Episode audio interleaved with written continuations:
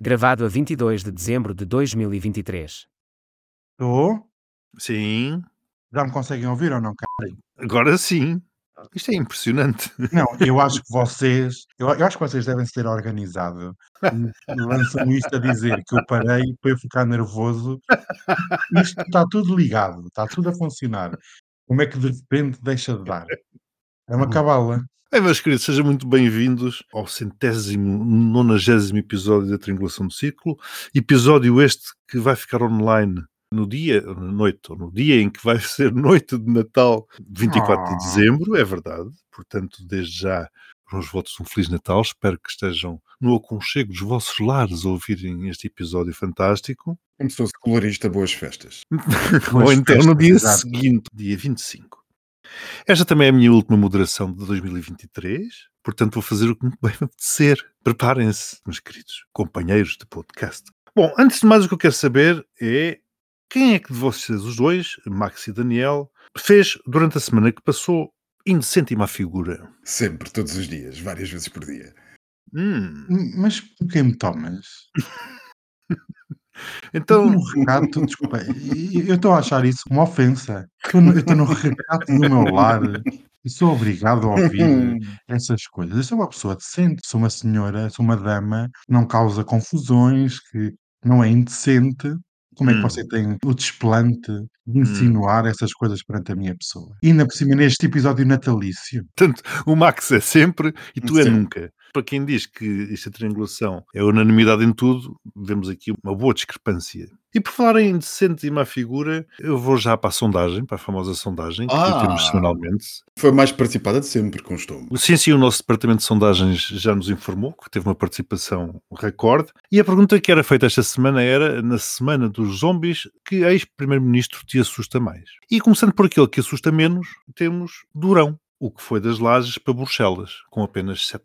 Portanto, este ex-primeiro-ministro assusta apenas 7% dos nossos ouvintes, ou dos ouvintes que votaram. A seguir vem Cavaco, o da rodagem do BX. Para quem não se recorda, BX é um modelo da Citroën, portanto, isto para o pessoal mais novo, com 24%. E já agora é preciso explicar, ele foi a um congresso do, do PSD e foi, apareceu por acaso, estava só a fazer, Uhum. e disse que ia só fazer a, a rodagem do seu carro novo. O. E o congresso foi na Figueira da Foz. Foi. Exatamente. Figueira da Foz. Como é que alguém aparece assim, se por coincidência na Figueira da Foz? Ninguém aparece. Toda a gente sabe que um BX não chegava tão longe. não é? Então, Principalmente um recém-comprado na, na época. Exatamente. Isto é um. Exato. Uma pessoa não podia acelerar, não podia passar assim muito bruscamente, não podia passar a determinada velocidade. E sem autostrada tinhas que sair no dia anterior, não é? Sim, sim, Exato. isso tinhas, tinhas autostrada para ir até Alverca e depois era Nacional 1 por aí acima. É, vocês são tão antigas. Isto para dizer no princípio que ele não estava a sair do poço de Bulicame, na altura ainda se chamava. Poço, Antes, antes de passar a fonte. antes de passar a fonte, fonte é muito mais, e depois ainda tinha que vir por ali fora, Algarve fora, o BX já chegou derretido à Figueira da Foz. Bom, com 30%, em penúltimo, temos Sócrates, o escritor da cela 44. Hum. Não sei se na altura o BX passou por Évora, não faço ideia, mas anos depois, sabes que depois neste país tudo se vai juntando. E já agora, algum de vocês leu Só Agora Começou, do Sócrates? Eh, isso é o quê, já agora? Lá está, lá está. Os nossos votantes sabem mais do que nós. Sim, mas o problema é que aquilo ainda nem sequer começou. Vai começar em março, acho eu, no mês Ah, das filha, eleições. vai lá começar aquilo, sabes lá que começa. Vocês sabem qual. Foi o que eu Vocês soubessem a quantidade de vezes que o julgamento diz que vai começar e não começa. Bom, e então, Bem, em primeiro lugar, com 39%, está Passos, analista de indecências e más figuras. É verdade, é verdade. Sabes que quando eu vi os resultados desta sondagem, fui ver se por acaso isto tinha alguma coisa a ver com a memória dos nossos queridos ouvintes. Se calhar por Passos ser o mais recente, foi o pessoal não estava mais traumatizado e votou em massa, mas não, não tem nada a ver. Poderia ser. Quanto mais recente, quanto mais viva a memória, daí eu já extrapolaria a conclusão a dizer que o pessoal é de memória curta. Mas não, não se pode concluir tal coisa. Como também é Natal, desde já informo que num gesto festivo e generoso, o aplicativo de relacionamentos Scruff está a oferecer um presente de Natal imperdível para a sua comunidade, e estou a citar. Portanto, são 30 dias gratuitos no Scruff e não estamos a receber nada por isso. E o cupom é, em maiúsculas, pega no presente. Eu não sei o que é isso, Scruff. Por outro lado, o Grindr divulgou onde é que há mais ativos e mais passivos ao longo do mundo. Portanto, esta época natalícia é sempre, Ai, meu Deus. é, Ai, sempre meu Deus. é verdade. É Mas sempre, isto não devia ser para o postigo, esta parte. Além de muitas outras coisas, é sempre se o Daniel, se quiseres, eu posso te passar isto para o postigo. Não há problema absolutamente. Pessoas que nos estejam a vir com crianças, por favor, explicar que ativos e passivos é os fiscais que nós estamos a falar. Não é nada, tem a ver com a contabilidade. Exato, com os fiscais, é o que eu estou a dizer, contabilidade. Eu prefiro que fossem fiscais de fiscalização e não de fiscalidade. Não, de fiscalidade. Muito bem, meus queridos. Então, agora que já dissemos as baboseiras todas, vamos então para a introdução do episódio.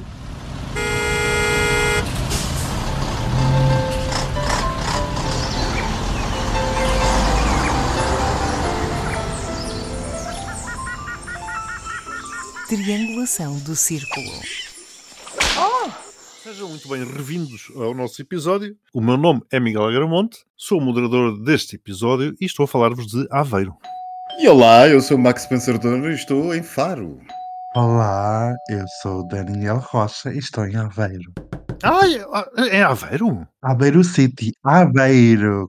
Quem não fez Indecentes e Mais Figuras, digo eu, no fim de semana passado foi Pedro Nuno Santos, que foi finalmente entronizado como líder supremo do PS. Não sei se gostaram, se não gostaram. Não sou tira nem achada. Eu ri muito. Eu chamava-lhe Ministro Cão, se bem se recordam. Corremos o risco de passarmos a chamar Primeiro-Ministro Cão. E uma coisa que eu fui fazendo durante esta semana, sabendo que ia ser o moderador, fui apontando as notícias mais importantes de cada dia. E sabem o que é que me dá vontade de fazer, uma vez mais sendo eu o moderador? Uma coisa que não fazemos há mais de dois anos. Eu fui também investigar. Uma coisa chamada a Gazeta dos Dias Úteis. Uh, Ah, A Gazeta dos Dias Úteis. Segunda, ficámos a saber que os imigrantes em Portugal deram à Segurança Social um lucro superior a 1.600 milhões de euros. Na terça, o Supremo Tribunal do Colorado julgou Trump impedido de concorrer às presidenciais de 2024 naquele estado. Quarta, o partido de Macron votou ao lado da Rassemblement Nacional uma lei que limita a imigração. Na quinta-feira foi anunciada a NEO-AD, desta vez sem o PPM, para o PPD e o CDS concorrerem às legislativas de 1979, perdão, de 2024. Na sexta, no mesmo dia em que o Conselho de Segurança da ONU aprovou um texto que exige ajuda urgente a Gaza, mas sem cessar fogo, Guterres volta a acusar Israel e chama a atenção para o que se passa no Mar Vermelho. Meus queridos, gostaram desta reedição, deste assim, um revivalismo aqui no. é para darmos pontos também. É para darmos pontos, sim senhor. Então vamos lá, não é? Vamos lá. Então vamos lá Daniel, aos pontinhos, aos pontecos. Daniel, começa lá tu com os teus pontos. Isto é, isto é bom, isto é nostálgico voltar a este regime. Mais dois anos. Uh, disto dos imigrantes, né? Lá os imigrantes que dão muito a Portugal, mas tiram quanto? Ah, eu vou dar um 10. Eu, este assunto dos imigrantes, vou dar 12, porque acho que é pedagógico nos tempos que correm falarmos destas coisas. É muito pedagógico, porque a campanha eleitoral está aí, já começou, ainda que informalmente, e o tema dos imigrantes vai substituir o tema dos ciganos. Nós sabemos muito bem por quem. Não é só esta questão de dar este lucro dos 1.600 mil- milhões de euros, é também a questão de, se não fossem os imigrantes, muitos dos serviços públicos que ainda vamos tendo já teriam colapsado, ao estudo que o aponta. Isto numa semana em que lembramos que na semana passada tudo indica, aliás, são factos indiciários, nada está provado, portanto isto é meramente indiciário, mas a fazer fé na imprensa portuguesa foi executado um imigrante pelo simples facto de o ser imigrante em Setúbal. Sem comentários. Terça-feira, então, o Supremo Tribunal do Colorado 12. 12. Acho que foi extremamente interessante. Acho que é uma salganhada jurídica, política, social. Não sabemos bem como é que esta bomba que foi lançada pelo Supremo Tribunal do Colorado vai ser desfeita. Se isto vira norma nacional, Não, mas se calhar isto vai ao Supremo Federal e ali é barrado, né? porque ali os juízes será já que é? são. É que essa é a Ah. situação que toda a gente está a falar. Os juízes que foram nomeados pela Trumpa vão ceder ao Neva Trump ou vão realmente dar a mão ao chefe? Eu estou desconfiado que isto não vai dar grande coisa, até porque parece-me que com o sistema norte-americano, se houver uma decisão do Supremo Tribunal, por exemplo, a não concordar com o assunto, ou a revogá-la, ou a caçá-la, vá lá, pode haver depois a questão do precedente, e se a questão for levada a outros tribunais supremos de outros Estados federados, poderá ser levantada a questão do precedente. Não tenho muita esperança, se bem que seria uma coisa bonita de acontecer, não é? Até porque neste momento todas as soluções que nos possam salvar do que temos em 2024 seriam boas, mas pronto. Mas agora o homem, imagina, ele ainda não foi condenado a nível judicial, já está a ser retirado dos boletins de voto. A questão não é a condenação, a questão é a emenda 14. Atenção, não sou um, não sou um advogado americano, portanto, estas coisas que sei são por uh, cultura geral e, portanto, posso estar errado no que estou a dizer. Mas, salvo erro, a 14 e a 14 tem uma relação histórica com a guerra civil e a participação em, Sim. e sublevação e coisas assim do género. E, portanto, não há aqui propriamente uma questão essencialmente da prática de crime, mas há aqui a questão da contribuição para a alteração da ordem pública, da ordem constitucional. E, portanto, essa questão, ele foi impeached, não é? No Congresso, portanto, está mais do que assente. Quarta-feira, o partido de Macron, que votou ao lado da Rassemblement National, Dois? Ah? dois pontos. Sim. Que mãos largas. Uhum. Eu estou assim a por ser natalício. Macron disse tudo, disse que era um escudo que fazia falta, disse que Uhum. era eh, que não teria os valores republicanos. Exato. É um catavento, é um catavento, é o que tiver que ser. E a defesa dele, estrategicamente falando, foi tirar o assunto à extrema-direita. Eu não sei, isto, acho que isto prova mais que a extrema-direita já está no poder do que estando na oposição em muitos países da Europa. E cá me cheira que o mesmo se vai passar em Portugal. Eu também vou dar, eu vou dar zero. Vou dar zero. A Gostei mais. vertebral de Macron. Não, e vimos depois as declarações de Le Pen, Marine Le Pen, a dizer que isto, afinal, eles tinham razão e, portanto, isto vai, é claro, vai normalizando, vai ajudando a normalizar todo aquele discurso. Mas eu achei só, se me, se me permitem dar aqui só uma pequena nota, achei curioso o presidente francês a vir dizer que a França não pode ter uma política de imigração de portas abertas. Tem que fazer seleção das pessoas que entram, tem problemas diferentes dos portugueses, não tem nada a ver as questões de minorias muçulmanas e de pessoas das antigas colónias, mas realmente é um trabalho um bocadinho sujo eh, o que está a ser feito pelo presidente. É o, é o Mas que não é. é só é, isso, é a não é Europa só que temos. isso. Tens também questões de nacionalidade de filhos de imigrantes que nascem em França, tens uma série de questões também relacionadas com estudantes que vão estudar para a França. Há muita, não é só aquilo que à primeira vista possa parecer. Isto tem muitas outras implicações.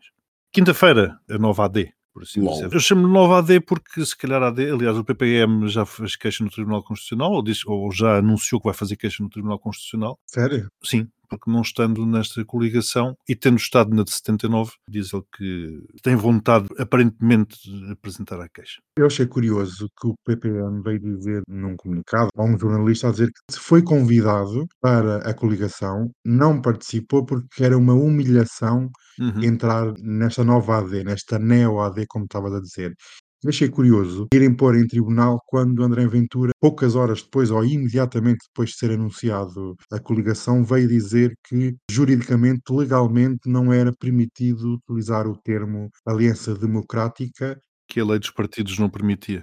Exatamente. E será que ainda vamos ter um, quer dizer, um novo nome? Então não há um departamento jurídico no PSD ou no CDS? No CDS não, porque não há dinheiro, mas pelo menos no Não sei, por acaso, numa entrevista que eu vi do Nuno Melo, ele dizia que era uma marca registada. Não sei se ele disse aquilo para exemplificar. Não, não, que para exemplificar a marca que deixou na mente dos portugueses, ou se é efetivamente uma marca registada. Não sei. O que o Trampinha dizia é que a lei dos partidos impede que se utilize a mesma sigla para constituições ou composições diferentes.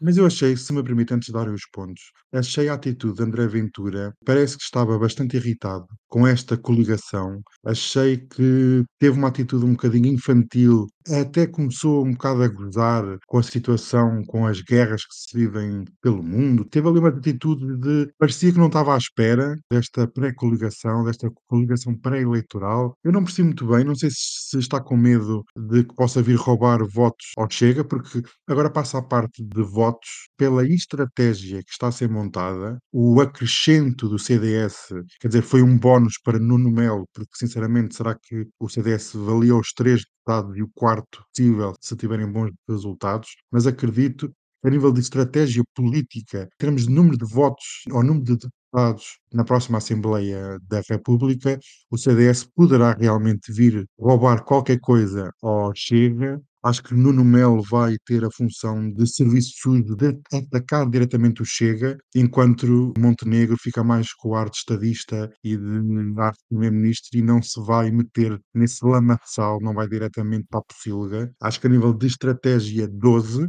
a nível de ideologia, um, porque é o que é, mas é interessante ver esta coligação que pode realmente, esta coligação, mesmo com maus resultados, ou resultados parcos, à volta dos 30%, pode vir roubar votos ao PS, ao Chega, à iniciativa liberal, e pode ter aqui uma maioria diminuta, pequena, mas que pode vir roubar. E acho que há esse medo de todas as partes, e não é à toa que vimos esta semana Pedro Nuno Santos nas tardes da Júlia Pinheiro na SIC. Acho que tem tudo um fio condutor e vai ser interessante esta campanha para as eleições. Então, e qual é o voto final? Porque deste 12 e 1, a- média dá 6,5. Eh, eh, 11, 11? 11, 12 menos 1 dá 11. Ah, Eh, ok. Mas tudo apenas lógica. com a nível de estratégica política, Sim. eh, puramente sobre isso. Eu acho que aqui, comentando aquilo que estavas a dizer, eu acho que, enquanto estratégia é efetivamente interessante, acho que o CDS é quem ganha muitíssimo com isto, porque repare, o CDS, por não estar presente no Parlamento, não poderia participar em debates. Não tinha dinheiro sequer para ir a eleições. E, Exato. portanto, com isso, eles conseguem ir a eleições e terem uma voz ativa na campanha eleitoral que de outra forma não conseguiriam. Depois vai acontecer um pouco aquilo que aconteceu na Madeira. Nós ficamos sem saber muito bem qual é a mais-valia do CDS no cômputo geral. Agora, a nível do roubo de votos, por assim dizer, eu acho que se calhar é mais vítima a iniciativa liberal do que o Chega. Mas, a ver, vamos. Max, meu querido.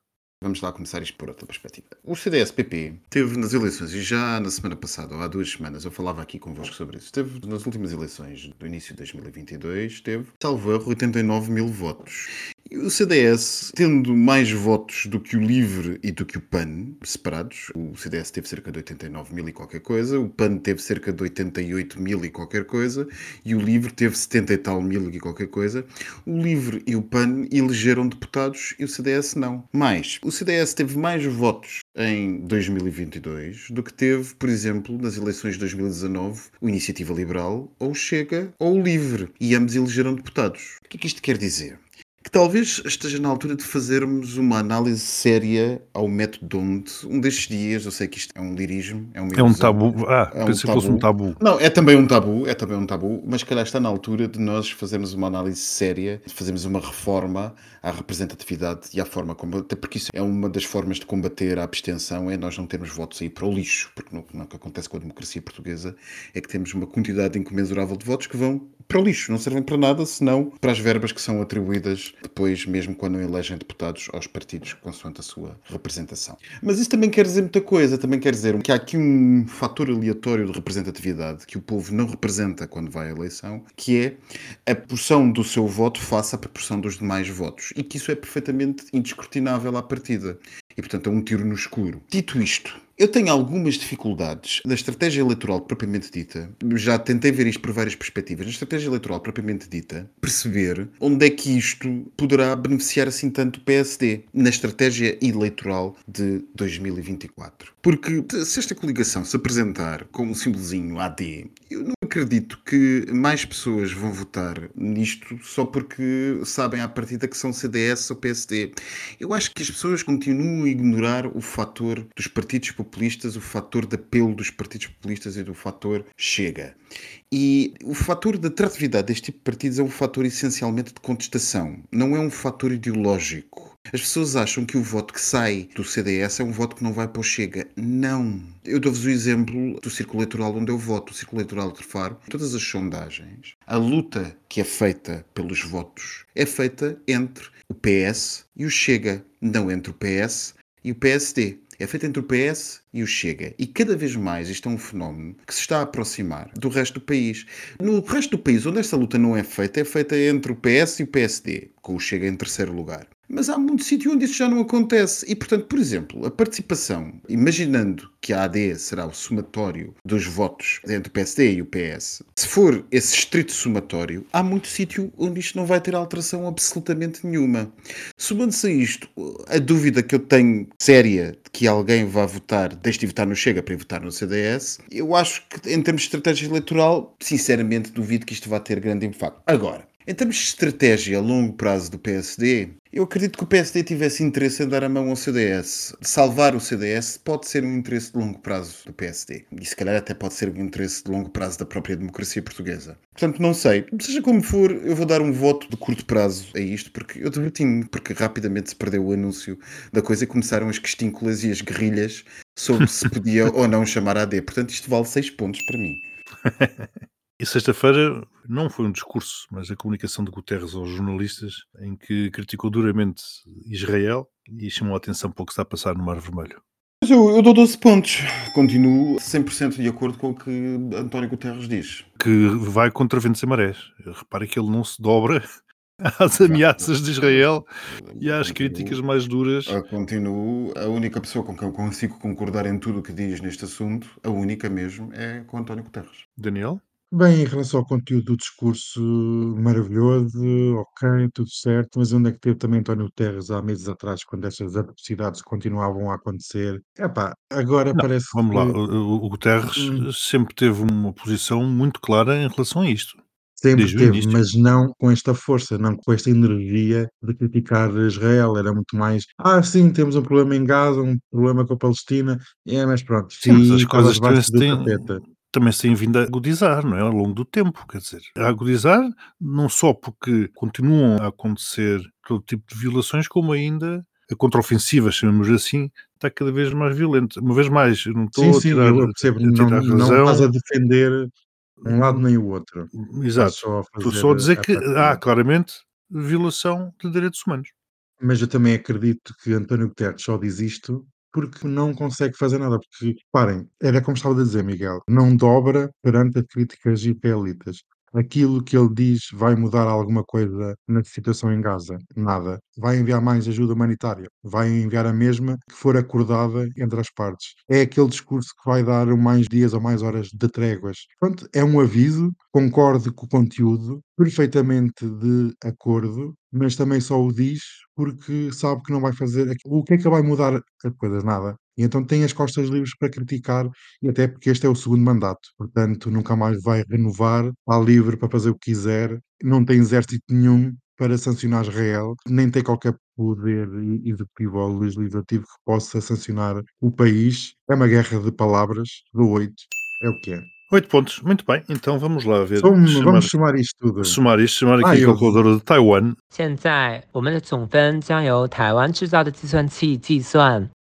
Eu adoro, juro-te, já sentia saudades. Sentias, portanto, Daniel, Já. 10 pontos, Hoje foi o momento. mais 12 pontos, mais 2 pontos, mais 11 pontos, mais 8 pontos, totalizou 43 pontos.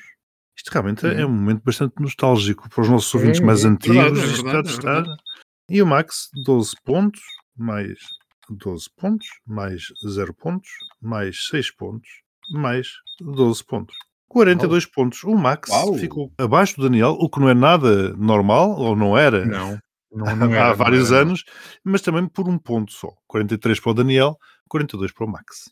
Antes de irmos ao tema principal, quero deixar aqui também aqui um áudio com declarações do Dr. Nuno Rebelo de Souza sobre a Ai, questão das gêmeas brasileiras à chegada a. Ainda? Mas isso É ainda verdade. dura? Então vamos ouvir.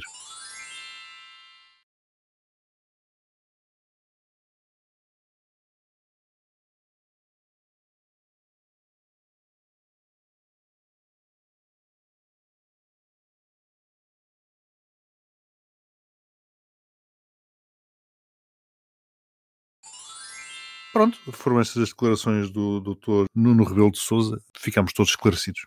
Ficaram? Extremamente. Estes assuntos estão esclarecidos desde o início. Já se percebeu o que é que se passou. Então, o tema principal desta semana eu resolvi intitulá-lo de O Marmoto no Mar Vermelho. Este, como disse, é um episódio que vai para o ar no dia 24 de dezembro, 25 de dezembro, Natal, épocas festivas. Eu trouxe a minha aqui campainhazinha, porque caso vocês comecem a dizer coisas muito pessimistas, e sabemos que o Daniel é especialista nisso, eh, a campainha chama a atenção. Portanto, meus queridos, eh, vocês já viram que aquilo no Mar Vermelho anda complicado. Temos ali os bandidos a atacar uns navios. Isto faz com que os navios poderão ter que dar uma volta, como é natural, ao Cabo da Boa Esperança, para poderem chegar aos destinos que de outra forma fariam através do Canal de Suez. São de mais 3 mil milhas náuticas. Isso tem depois uma implicação também, que o Daniel com certeza vai falar, económica. Isto pode resumir-se como uma cambada de malfeitores, piratas que andam a atacar uns navios, ou temos aqui algo mais por detrás disto tudo? Enfim, deixa a pergunta em aberto, porque isto pode dar pano para mangas e dá para ir para muitos outros temas, digo eu.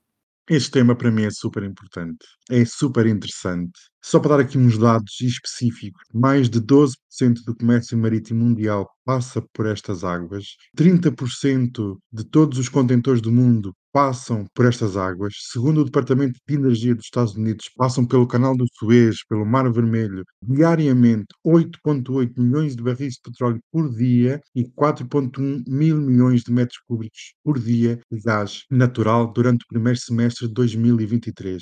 Ora, isto representa mais de 8% de gás natural transportado na região e mais de 12% do petróleo transportado. E realmente isto não são apenas ataques. Isto é um ataque à ordem internacional eh, vigente comandada pelos Estados Unidos, porque um dos valores ou um dos princípios desta ordem internacional americana, desta paz americana, é o livre comércio o livre transporte de bens. Até a China já afirmou que concorda com o livre comércio, com o transporte marítimo, tem a haver barreiras e bloqueios, muito a ver com o Estreito de Malaca. Lá está. A geografia continua em pleno século XXI a ser importantíssima na condução da política externa, da geopolítica, e isto é um enfraquecimento do poder naval norte-americano, que precisa de uma coligação que foi anunciada segunda-feira, se não estou em erro, uma coligação internacional com vários países, mas com poucos países árabes, devia ser do interesse do Egito, da Arábia Saudita, de outros países, realmente o interesse em manter a estabilidade e a ordem na região. Não parece que isso vá acontecer e não parece que esta nova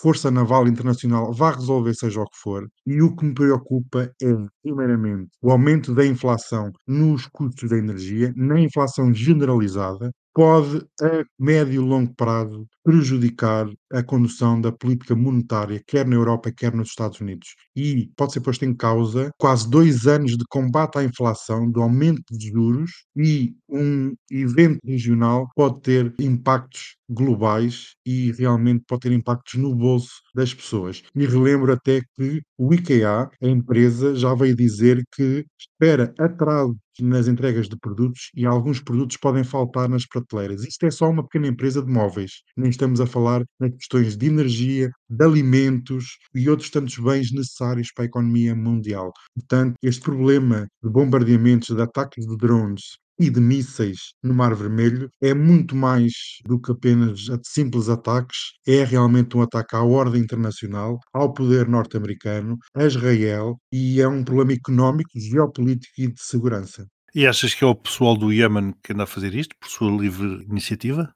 Nós todos sabemos que durante a guerra civil no Iémen, que já começou em 2014, que este grupo extremista teve formação e recebeu financiamento e armamento do Irão. Contudo, a meu ver, é um erro pensar que este grupo de extremistas é apenas um peão de Teherão. Eles também têm uma agenda própria de afirmação na região, de consolidação das suas forças dentro do Iémen, porque eles controlam a capital, mas não controlam o país inteiro. E acho que há aqui uma tentativa de consolidar, de unir a população em torno da causa, dizer, eles dizem, logo desde no dia 8 ou 9 de outubro, após os ataques do Hamas em Israel, foram dos primeiros grupos a declarar o apoio incondicional à causa da Palestina, ao Hamas, e há aqui também questões regionais, globais, mas obviamente que são um dos grandes aliados do Irão. O Irão, não querendo atacar diretamente os interesses israelitas e norte-americanos na região, usa estes países, usa o Hezbollah, que continua diariamente a atacar alvos israelitas na fronteira norte, utiliza o Hamas, utiliza eh, milícias eh, iraquianas, utiliza o governo sírio, utiliza os rebeldes no Iémen, Portanto, há aqui um eixo de resistência contra os interesses israelitas e norte-americanos na região, indiretamente. E o perigo, a meu ver, não é só também económico, mas também militar. Vamos imaginar que nesta força naval internacional, um drone dos Houthis ataca um barco norte-americano, morrem marinheiros. Qual é que é a opinião pública? É reapostar, é atacar. Pode haver aqui alguma escalada, porque isto nós pensamos, ah, ok, não há oportunidade de escalada. Mas as coisas rapidamente podem mudar de panorama, de dinâmica, e não sei até que ponto esta força internacional de vários países, desde a Austrália, França, sei lá, tem um montão de países presentes, não coloca esses países aliados mais próximos de um conflito com o Irão. Obviamente que isso é o último recurso, não será assim tão breve, mas as coisas mudam de figura e mudam de dinâmicas e rapidamente também durante a Primeira Guerra Mundial, ninguém pensava que no espaço de um mês o assassinato de um arquiduque pudesse colocar o mundo numa guerra mundial. Portanto, tem algum medo que estes eventos na região possam disputar outras consequências durante o ano 2024. Max? Eu discordo um pouco daquilo que o meu amigo Daniel estava Uh! a dizer sobre os Houthis. É verdade que a história dos Houthis não nasceu agora, não tem nada a ver com isto, mas a história do Iémen, conservador religioso do norte e o Iémen marxista do sul, nós somos moças muito novas, mas aquelas que são mais velhas devem se lembrar de existirem dois Iémenes, o Uhum. Iémen do norte e o Iémen do sul. Portanto, como eu dizia, o norte religioso e o sul marxista. E havia um senhor que, a seguir à unificação, o senhor Saleh, salvo erro Abdullah Saleh, os Houthis são xiitas. Toda a gente sabe isso, é regularmente referido na imprensa. Mas são xiitas de uma determinada subconfissão xiita, que eu agora não me lembro do nome, mas lembro-me que o senhor presidente unificador, ditador do Iémen, do novo Iémen, também o era. Só que havia uma questão. Ele era Zaid, acho eu, não sei o nome em português para isso, para essa subconfissão xiita, mas a maior base de apoio era sunita. Portanto, era um homem que unificava, que era o símbolo, sendo o ditador torcidário que era, ainda assim era o símbolo possível da união de dois países muito diferentes, com duas partes tribais muito diferentes.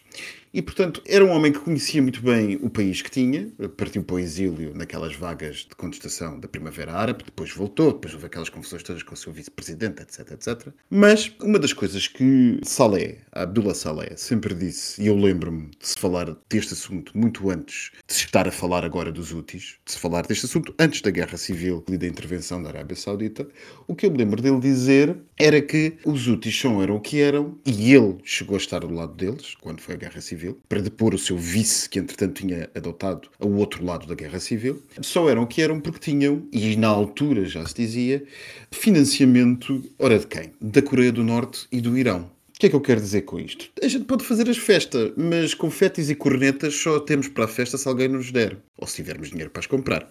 Como os outros não têm dinheiro para comprar, não é qualquer tribo no topo de um país paupérrimo, no meio do deserto, vai arranjar artilharia e drones que têm capacidade de voar eh, mar fora e mísseis que são guiados e que partem do sul do Iémen e conseguem subir o Mar Vermelho até atingirem ou aproximarem-se de Israel ou da Jordânia ou quer que seja.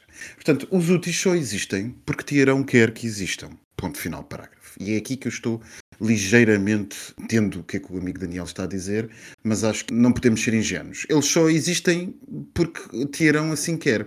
Porque se Teherão não quisesse, os sauditas já tinham dado cabo do problema há muito tempo. Este assunto tem várias camadas. Uma primeira camada é uma camada interna iemenita e da história do Iémen, a história mais antiga, mas sobretudo a história mais recente, da guerra desde os anos 90 à, à Primavera Árabe. Uma segunda camada que é eterna que eu insisto nesse, eu digo, gosto de o dizer várias vezes porque ela é negligenciada nas opiniões públicas ocidentais e faz todo o sentido porque as pessoas não têm que conhecer até esse ponto, mas há uma segunda camada que é a eterna camada entre chiitas e sunitas.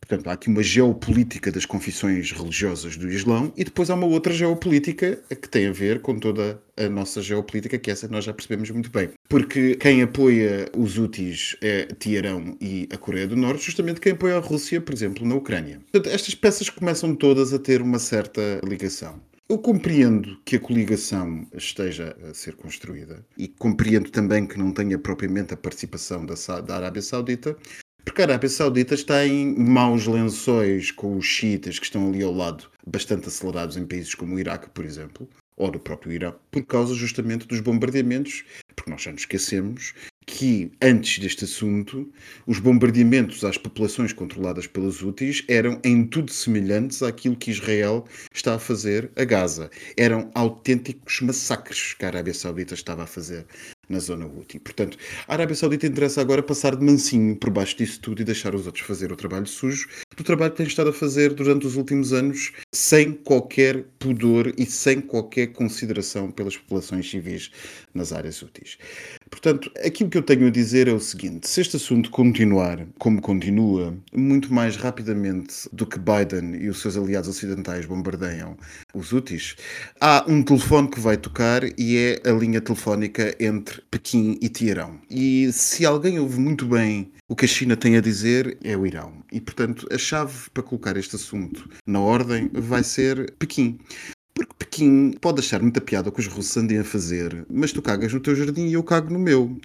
E a partir do momento em que cortem as capacidades de exportação da China, aliás, viu-se com a questão somali e como rapidamente a China contribuiu para pôr ordem no Corno da África, colocando lá duas bases militares, uma no Djibouti e outra na Somália, e a capacidade que teve de estancar o problema da pirataria no Corno da África, se for necessário, a China fará exatamente o mesmo, acusando o Irão e dizendo, porque a China sabe, tão bem quanto nós, que os úteis só estão a fazer o que estão a fazer porque o Irão quer que eles o façam. E, portanto, eu vejo este assunto assim. Acho que vai ser um 2024, já o disse várias vezes, extremamente divertido, tão irónico entendido aqui, porque vamos entrar em mais inflação e possivelmente mais impactos comércio internacional. Lembram-se do que é que foi um petroleiro encalhado no Suez? Um petroleiro ou um cargueiro Uhum. encalhado no Suez? Experimentem agora uma data deles encalhados por aí fora. Vai ser divertidíssimo.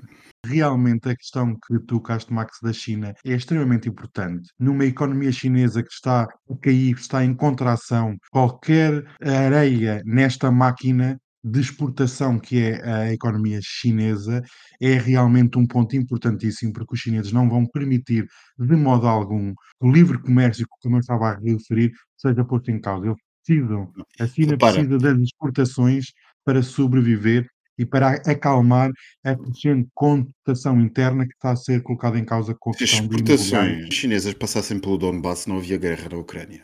Exatamente. E outra coisa que eu Portanto- queria também aqui dizer, que era o que o Max estava a dizer em relação ao Tirão e ao custo da guerra, os últimos dados que eu tenho visto, por exemplo, existem drones a serem lançados do Iémen que custam entre 2.000 a 2.500 dólares, outros mais sofisticados 25 mil dólares, mas os Estados Unidos estão a lançar mísseis para atacar esses drones que custam entre 1 a 2 milhões de dólares, sem contar com o custo de energia dos barcos, o custo humano Mas Quer dizer, estamos numa guerra totalmente assimétrica e não sei até que ponto os americanos, lançando ataques diretos contra o Iémen, vão ter a capacidade para abrir uma nova frente de guerra, até porque Os Israel americanos- também não o quer. Daniel, os americanos Existe. vão simplesmente fazer os seus bombardeamentos cirúrgicos, que, ao contrário do que muita gente acha, são mais cirúrgicos do que o Israel é capaz de fazer. E, Eu portanto, apoio- eh, Hum, E, portanto, os americanos o que vão fazer é destruir bases em território daquilo que está a acontecer, porque os drones não vêm propriamente porta-drones no meio do mar, não é? Portanto, o que, é isso que os Claro. americanos vão fazer. Mas não achas que a Arábia Saudita tenderá a dissuadir os americanos de fazerem algum ataque? Acho Repara, que não. Acho que não. Achas que não? Acho que não. Repare, em Sinceramente, acho que 2019, não. ou 2018 ou 2019, os Houthis lançaram vários ataques contra instalações petrolíferas da Arábia Saudita, paralisaram quase metade da exploração e da produção de petróleo, e eu por vezes acredito que a Arábia Saudita está numa posição diferente, por exemplo, dos Emirados Árabes Unidos, que estão numa posição mais agressiva. Acho que a Arábia Saudita tenderá a dissuadir os americanos de lançarem ataques diretos, com medo que, se eles não conseguem lançar ataques no mar, possam lançar ataques no território saudita, ou que pode haver uma incursão de pequenas forças, como foi com o Hamas em Israel, que invadam o território com meia dúzia de pessoas e consigam causar algum caos dentro do reino. Oh, Daniel, como eu estava a dizer há bocado, desculpa interromper, como eu estava a dizer há bocado, os sauditas bombardearam os de- Durante de anos. forma impiedosa durante anos. E depois de encostarem os úteis a um canto, uma vez mais, nós já estamos todos esquecidos porque isto, com as notícias e com tudo o que acontece no mundo, as coisas são todas muito rápidas e nós esquecemos exatamente o que se passou ontem. Mas os sauditas estavam apostados num processo de paz para estabilizar o Iémen. E eles receberam, no final do verão passado, já não me lembro exatamente quando, se foi em agosto, se foi em setembro, mas lembro-me disto ter acontecido. O governo saudita recebeu uma delegação militar, Houthi, em Riad. Justamente para quê? Para estabelecer o plano de paz para o Iémen. É natural que os sauditas não queiram ser vistos agora, depois de Bin Salman ter acabado com o problema que tinha, com o apoio dos Emirados Árabes Unidos e outros que tais, ter acabado com o problema que tinha no Iémen, não quer ser visto agora como o homem que vai correr ajudar ao bombardeamento depois de ter dito, ok, vamos fazer a paz. Está na altura do Kumbaya, eu quero fazer a paz. Claro está que não vai, vai deixar os americanos fazer o trabalho sujo. E os americanos eh, ficam muito felizes de o fazer, justamente com os europeus. A questão é que, no fundo, no fundo, no fundo, o apoio saudita está lá, sobretudo depois do retomar das relações diplomáticas entre Riad, Exatamente. entre Riad e Teherão, E sobretudo Teherão, depois de Riad ter dito que apoia um processo de paz no país que bombardeou até o limite, porque insisto, ninguém reparou, ninguém quis saber do que se passou no Iémen. Os bombardeamentos sauditas e dos Emirados Árabes Unidos, onde toda a gente vai fazer as suas viagens para o Dubai e coisas do género, Hum. no Iémen foram absolutamente desumanos. Foram coisas horríveis numa população altamente empobrecida e numa zona que é desértica. Basta ir à internet e procurar os relatórios da altura para se ver as coisas, as coisas que foram Não, não, e é comparável ao que se vive em Gaza e na altura não houve nenhuma Exatamente, manifestação, nem a exatamente, população, nem a exatamente. esquerda, nem António Guterres tiveram esta energia para criticar o que se fazia no Iémen e é por isso que se vive muita hipocrisia em relação à causa palestiniana, que é agora toda a gente faz manifestações e ataca edifícios com tinta vermelha, mas aquilo, e dizes muito bem, o que se viveu no Iémen foi uma chacina da população Uma civil chacina. Foi uma chacina completa, foi uma violação clara do direito internacional dos direitos humanos e não vi nenhuma manifestação em Lisboa, nem nenhum coletivo. Como são todos muçulmanos, são muçulmanos a atacar muçulmanos, parece que são menos importantes. Como tu dizias, é um país que é um dos mais pobres do mundo, sempre o foi durante décadas, e a guerra só piorou a situação. A fome que se viveu e que se vive no país, parece que ninguém se interessa, nem na ONU, nem em manifestações da esquerda por esse mundo fora. Esta é realmente uma situação complexa, é muito perigosa e não podemos ver as coisas tudo no preto e no branco. Ou é de um lado ou é do outro. Há E mais, meio cinzento. e foi Biden, antes de tentar reatar relações com Bin Salman, que pressionou a Arábia Saudita para que terminasse o seu apoio na guerra civil do Iémen. Ora, nem mais. Porque, se bem me lembro, acho que 80 a 90% da população do Iémen estava dependente de ajuda humanitária para poder comer. Portanto, foi o próprio sim. governo americano, que agora se prepara para bombardear os Houthis, que tentou que a guerra civil acabasse, estancando o apoio da Arábia Saudita.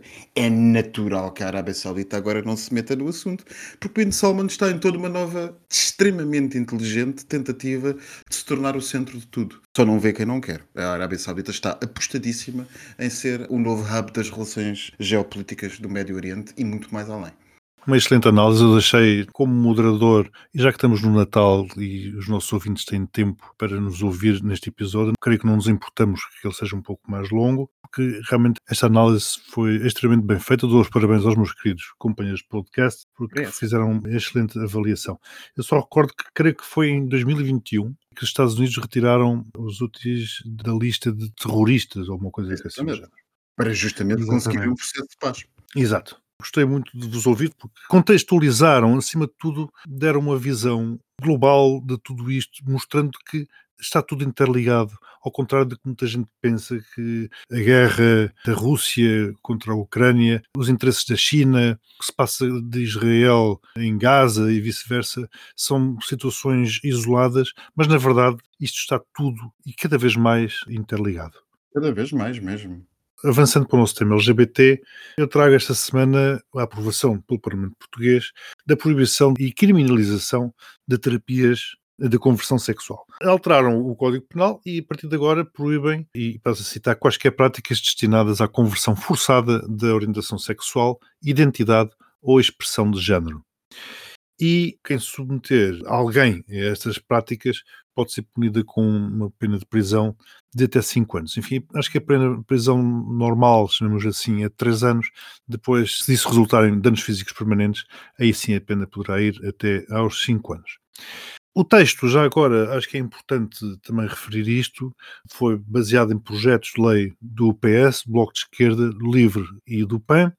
Foi votado favoravelmente, para além destes partidos, pela Iniciativa Liberal e pelo PCP, e recebeu votos contra do PSD e do Chega. Mas, queridos, querem fazer alguns comentários? Tudo neste assunto é positivo. Mas há algumas coisas que devem ser eh, destacadas. Uma das coisas que nos vinha a fazer cair, como o nosso auditório sabe, ou como grande parte do nosso auditório saberá, nós somos, do ponto de vista jurídico e legislativo, um dos países mais avançados no mundo no que toca às questões LGBT, mas nos últimos anos tem estado a ser noticiado que nós já estamos a cair nos indicadores na Europa por causa de algumas coisas. E um dos indicadores que é regularmente utilizado é o famoso mapa ILGA que todos os anos estabelece a percentagem de implantação dos direitos LGBT em cada país, onde nós sempre fomos o verde mais escuro e nos últimos anos começámos a ser assim, não tão verde. O que há aqui, essencialmente, não é tanto uma perda da qualidade do sistema jurídico português no que toca a isto, mas havia uma nova coisa que se começava a ser identificada como faltando no sistema jurídico português, que era justamente esta proibição das práticas de suposta terapêutica de reconversão das pessoas que têm outras orientações e afirmações sexuais que não as da norma, maioritária, diga-se. E, portanto, isto faltava muito a Portugal, e eu acho que isto vai recentrar e fazer com que Portugal volte a estar estatisticamente, vá lá, é o que eu queria dizer com isto, estatisticamente nos mais avançados cinco países do mundo no que toca a direitos LGBT, e, portanto, em boa hora, uma enorme boa nova que o Parlamento aprova antes de ser dissolvido. Numa segunda linha, parece-me que a lei está, ao contrário de tantas leis, eu já estive a ler o texto final da lei, contrário de tanta lei que está por aí mal construída, parece-me que está muitíssimo bem construída, ponderada e estabelece penalidades que são, parecem perfeitamente proporcionais. E é também muito interessante o cuidado que o legislador teve com a questão dos menores. Ou seja, dizer, uma pessoa que faz uma coisa destas provavelmente vai procurar fazê-lo com menores. Esta pessoa deve ou poderá ser proibido o seu contacto profissional com menores, porque objetivamente isto é uma pessoa perigosa para menores. Portanto, uma salva de palmas para o legislador português no que toca a este assunto. E uma terceira linha que é dizer, de uma vez por todas, àqueles que acham que votar PS ou PSD, e aqui não estou a puxar nada para ninguém, estou só a dizer isto: votar PS ou PSD é a mesma coisa. Aqueles que insistem em fazer o jogo dos populistas de serviço à direita ou à esquerda, mas ultimamente, sobretudo os da direita, em que votar não vale nada ou que fazer escolhas não vale nada. Olhar para como o PSD foi capaz de votar contra uma lei que pune aqueles que olham para nós e nos dizem: não, não, tu com uma terapia tu vais ao lugar e voltas a ser o que devias ser. Portanto, quando dia 10 de março se levantarem para votar, aqueles de entre vós sejam eventualmente homossexuais ou transexuais, aqueles que nos estejam a ouvir, e pensarem se os pela cabeça votar num partido assim, lembrem-se desta lei. Lembrem-se só que foram estas mesmas pessoas que foram capazes de dizer: não, não, vocês podem ser alterados, só têm que aceitar ir para uma terapia. Isto não vos vai fazer mal absolutamente nenhum. Pensem nisso. Nessa linha, Max, deixa-me só acrescentar que dois dos vários pontos que já foram anunciados pela nova AD é precisamente a luta contra a corrupção e a defesa da família, seja lá o que isso for. Claro, óbvio. Se tivesse que dar pontos, dava 12. Se é para dar 12 pontos para a lei, magnífico. Parabéns, como dizia o Max, uma salva de palmas. E o Max já disse tudo o que tinha a dizer e eu subscrevo. Acho que temos aqui uma coligação, não será AD, será outro nome. Mas eu ainda tenho uma última coisa a dizer, Daniel. Prestem atenção a Marcelo Rebelo de Sousa. Achas que ele poderá vetar? Não sei, a não Assembleia. sei. Estamos à espera de uma nova Assembleia da República e Marcelo Rebelo de Sousa é um homem conhecido pelas suas manias de inventar argumentos jurídicos onde eles não existem. E, portanto, já ouvi ter boas decisões contra leis com as quais concordava, dei aqui exemplos, no caso da eutanásia, em que sempre me disse e sempre considerei fortemente favorável à legislação da eutanásia, mas, no entanto, percebi, apoiei os vetos de Marcelo Rebelo de Sousa. Mas eu não confio em Marcelo Rebelo de Sousa perante uma lei destas, num contexto em que estamos, quer dizer, está toda a gente a fazer um filme por causa de casas de banho, assunto que nem é tido nem achado na própria lei das ditas casas de banho, que toda a gente chama, que não é uma lei sobre casas de banho, mas pronto. E estamos à beira de um processo eleitoral com a extrema-direita e com a direita cada vez mais populista, e portanto eu acho que Marcelo Rebelo de Sousa poderá querer pegar desta lei e dizer isto precisa de uma clarificação, volta ao Parlamento. Se voltar ao Parlamento já não passa. Espero muito estar errado. Estou só a levantar esta possibilidade, para que não se esqueçam. Então, olha, para não nos esquecermos, vamos beber uns copos ali ao lado. O postigo de Daniel. Até mas o que é que o Miguel estava aqui a dizer no início? Daniel, pronto, pronto. Então agora que já estamos aqui na secção mais... Mais ordinária. mais ordinária deste postigo, eu posso dizer aquilo que também me foi enviado, como complemento à outra história do Scruff. Então, É. os países onde existem mais. O que é que querem saber? Mais ativos ou mais passivos, em primeiro lugar? Tudo, tudo, tudo, tudo. Quero Mas começamos tudo. pelos ativos ou pelos passivos? Eu sei lá, mulher. Onde é que existem mais passivos? Vá, começa onde é que Não, existem mas mais é assim, então- mas desculpa lá. Eu Diz. só tenho que dizer aqui uma nota. Nós não devíamos já estar numa fase, somos tão avançados nas leis e depois ainda estamos a apontar, és passivo, é ativo. Então já não devíamos ser mais à frente. Isso já é outra. Já estamos a entrar noutros. Não interessa o que é que nós damos ou deixamos de dar, o que interessa é outras coisas, né? Se quiser que eu complemente essa nota, faz-me lembrar uma vez umas dúvidas que eu coloquei olha, numa daquelas sessões de brainstorming no Centro LGBT da Ilha Portugal, onde eu perguntei se o que é que as pessoas achavam, se as pessoas são ativas ou se são passivas, ou se estão ativas ou se estão passivas. Porque Ai. também aqui poderá haver fenómenos de transição, existem, mas pronto, isto já é outra onda, já são outras, outras conversas. Bom, então os países onde o top, o- Hum, o, o- o hum. top, o top bottom o top bottom. e depois ao top dos tops. O top dos bottoms acontece em quinto lugar, portanto vamos de quinto para primeiro. Vamos fazer como fazemos com a questão das nossas sondagens. Em quinto Certo. lugar está a Finlândia. Hum, ok. Em quarto lugar está a Dinamarca. Oh, estou chocado. Onde há mais uh, tops? Não, onde há mais passivos. Ah, sim, faz todo o sentido. Onde há mais passivos. Portanto, onde há mais Ai, passivos, o vamos Max pôr sabe. isto. O Max sabe. Onde há mais passivos. Em quinto lugar, Finlândia. Quarto lugar, Dinamarca. Sim. Em terceiro lugar, o Vietnã. Oh, Nada disso me espanta. Em o segundo Max é muito lugar, em segundo lugar, o Japão. Hum, essa E em primeiro concordo. lugar, no topo da Hum. tabela dos passivos, a Coreia do Sul. Adoro. Devo dizer que nada me espanta. Nada me espanta. Ao Max não falta mundo. O Max tem mundo. Vamos para o top dos ativos. Quinto lugar, temos a Grécia. Também não me espanta. Também Em quarto lugar, temos Myanmar. Ah, Em terceiro lugar, a China. Max. esta não esperava. Não sei como é que isso é possível. de- Desconheço. Exato. Porque para mim também foi uma surpresa. Foi Mas uma, pronto. sou uma pessoa com alguma frequência da China. E então, Não me lembro de ter conhecido alguém que eventualmente o fosse. Mas pronto, se calhar era dos sítios que eu frequentava, que eram sítios como Pequim. Eram as bolhas, eram as bolhas. Ah, eram bolhas, eram bolhas pequenas com 20 ou 30 milhões de habitantes. E não, me lembro ter- não, não me lembro. Não. Nenhum, nenhum. Nenhum, nada. É, não se aproximou de ninguém que. Enfim. Bom, em segundo lugar temos o Quénia. E em primeiro lugar, o top of the tops, temos Trinidade e Tobago. Mas eles que têm Ai. homossexuais em Trindade e Tobago. exato, exato. têm, Bela questão. e, bela aqueles que questão. têm têm medo de se assumir enquanto passivos. Porque se já é mau ser homossexual, agora homossexual passivo são mortos. Essa é a tal explicação. E tu tens mais dados para partilhar? Mas que dados é que tu queres saber? Ou o que é Que que é? outros dados é que Não, se tu tens mais algum, se é só sobre os passivos ou ativos, é que eu Não, também há mandei muitos. uma, Eu sei que o eu mandei que- uma mensagem e Hum. mandaram mais outros dados. Não sei se estão Sim, sim, saber. o relatório é bastante extenso. Se quiseres avançar Exato. com mais informações, Daniel, o postigo é teu. Por exemplo, um dos dados que me partilharam, não sei se é a mesma pessoa que partilhou consigo, eu tenho que confessar, tenho alguns amigos que são um bocadinho ordinários e badalhocas, pronto.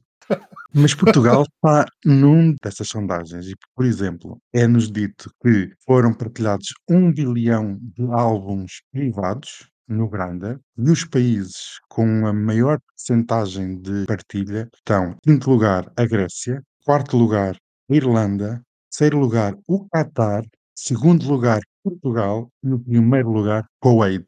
Achei que. hum, É onde se é discreto e fora do meio. Exatamente. E dou outro dado também interessante que é a maior percentagem de daddies. Tem em quinto lugar o Canadá, quarto lugar a Venezuela, terceiro a Austrália, segundo a Nigéria e o primeiro os Estados Unidos.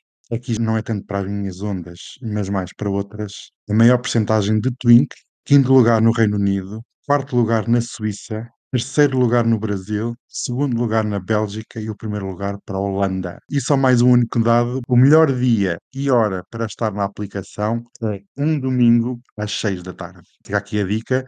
dia 24, quando estão a ouvir este episódio, antes do bacalhauzinho, aproveitem e vão comer um bacalhauzinho também ao outro lado. Umas pataniscas, quem sabe, uma roupa velha já usada. Um polvo. Está aqui a dica. Beijinhos, beijinhos. Ei, e beijinhos. Boas festas e Feliz Natal. Muitas Oh, rabanadas. oh, oh. Vemo-nos em Amsterdão. Bom Natal, boas festas. E assim, eu estou Boas secular festas. com a Max. Boas festas, tudo, É bom, verdade. tudo de bom para vocês. Muitas prendas no sapatinho.